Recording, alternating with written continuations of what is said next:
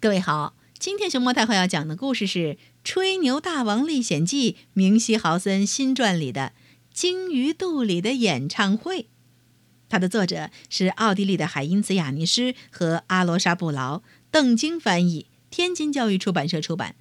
关注微信公众号和荔枝电台“熊猫太后摆故事”，都可以收听到熊猫太后讲的故事。我一直都很喜欢坐船去追赶海浪，寻找新的岛屿，迎着危险前进。坐在船上的感觉就好像骑马一样，只不过这匹马是木头做的。一天早晨，在茫茫的海面上，我不知道从哪儿听到了音乐声。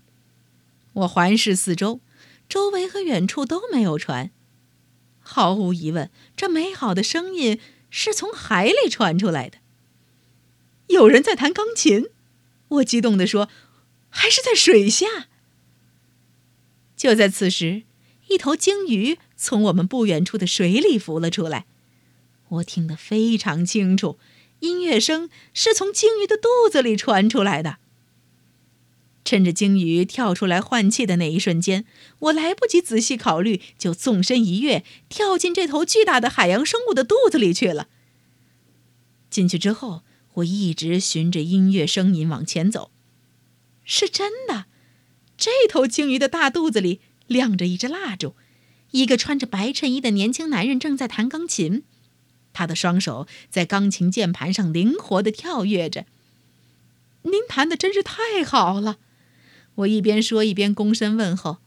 哦，谢谢您的夸奖。年轻人礼貌地回答：“您也玩乐器吗？”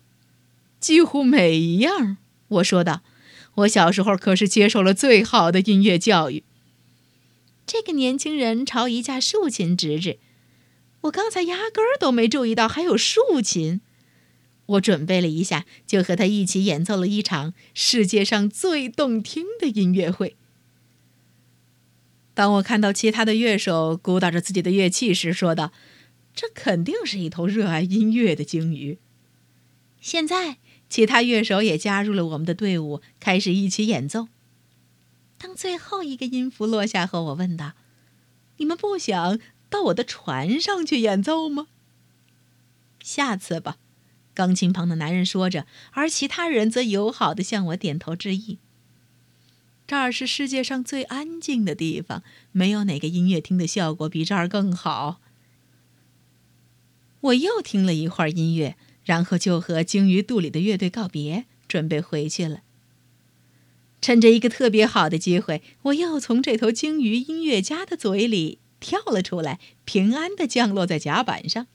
在我还没来得及告诉别人我都看到了些什么的时候，我的新朋友们就又在鲸鱼的肚子里开始演奏了，真是让人高兴。就这样，那头载着乐队的鲸鱼就和我们的船肩并着肩。一起在大海里游荡，我们所有人都坐在甲板上，让海风吹拂过脸庞。没有人愿意破坏这场音乐会的美好气氛。